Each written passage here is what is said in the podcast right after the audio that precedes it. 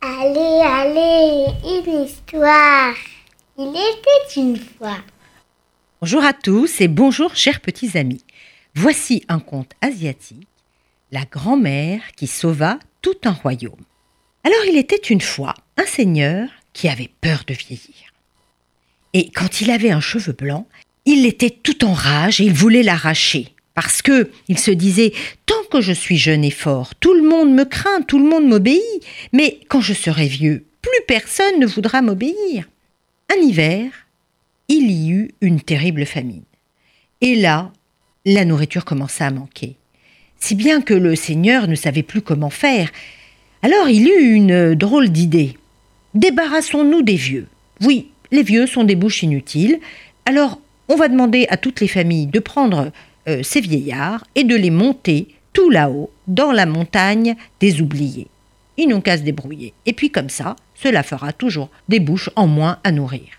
Alors les pauvres familles n'avaient pas le choix, et ils emmenèrent tout là-haut, dans la montagne, tous les vieillards. Il y avait un jeune homme, Shoshi, qui lui vivait seul avec sa grand-mère. Il l'aimait tendrement. Elle était tellement gentille, tellement généreuse. Il n'eut pas le courage, et pourtant, il le fallait bien. Il mit la grand-mère sur son dos, la couvrit avec un, un gros kimono bien chaud, et il avançait tout en pleurant. Ne sois pas triste. Je sais que tu n'as pas le choix.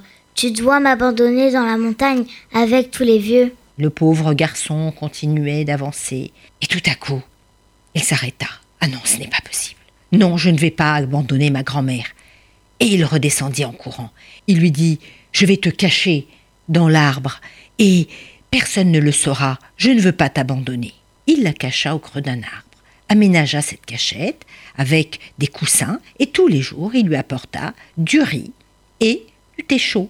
Et comme ça, des jours et des jours et des mois passèrent sans que personne ne sût rien. Seulement, un jour, le roi du pays voisin lui dit Je te préviens, Seigneur, je vais envahir ton pays, et je vais t'écraser, toi et tous les habitants, sauf, si tu arrives à résoudre ces trois énigmes. Pauvre Seigneur était catastrophé. Quelles étaient ces énigmes? Alors il lui dit Regarde, je voudrais que tu trouves une coquille d'escargot et que dans cette coquille d'escargot, il y ait un fil qui traverse toutes les spirales, dans un premier temps. Et puis ensuite, je voudrais que tu attrapes le grondement de l'orage. Et ce n'est pas fini. Il faut, troisième énigme, un papillon assez féroce pour mettre en fuite un tigre. Sinon, j'envahirai ton pays. Alors le pauvre seigneur ne savait plus quoi faire.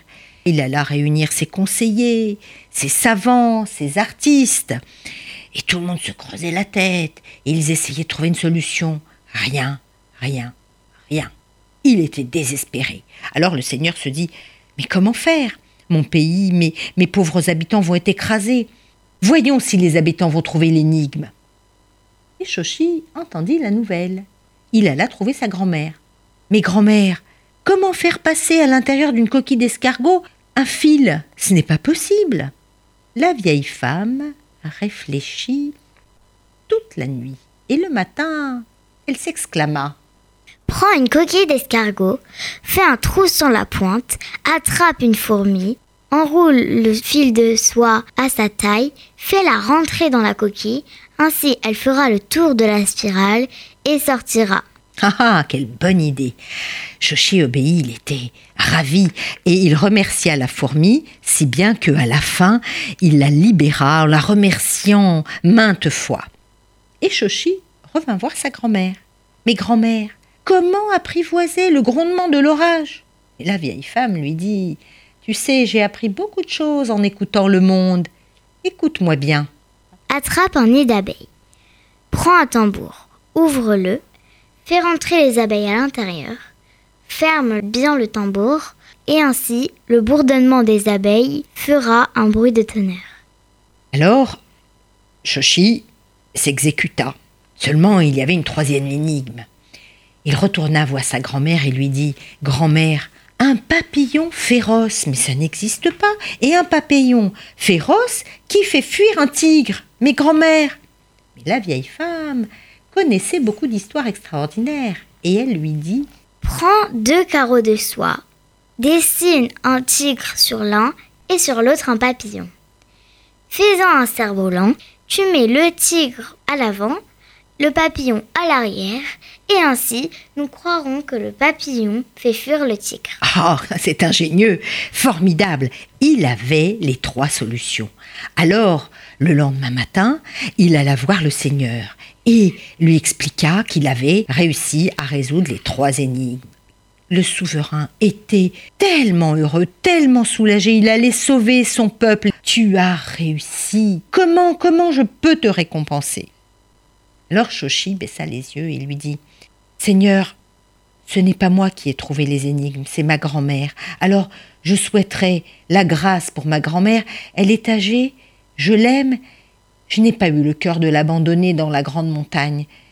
Je vous ai désobéi et je l'ai cachée. Hum, dit le Seigneur, c'est ta grand-mère qui a donné la solution. Tu es pardonné et elle est libérée. Shoshi était tellement heureux, mais le Seigneur, lui, avait honte, tellement honte. Comment une seule vieille femme était plus intelligente que tous les conseillers, tous les savants réunis, tous les artistes? Mais c'est pas croyable. Il comprit que les vieillards ne sont pas inutiles.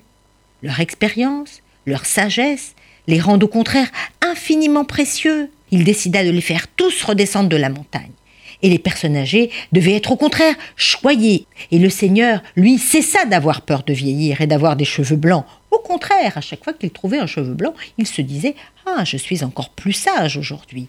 Il faut prendre soin de son papy et sa mamie et les aimer bien fort. Surtout sa mamie. Au revoir, Ellie. Au revoir, mamie. Au revoir, Naomi. Au revoir, mamie. Au revoir à tous.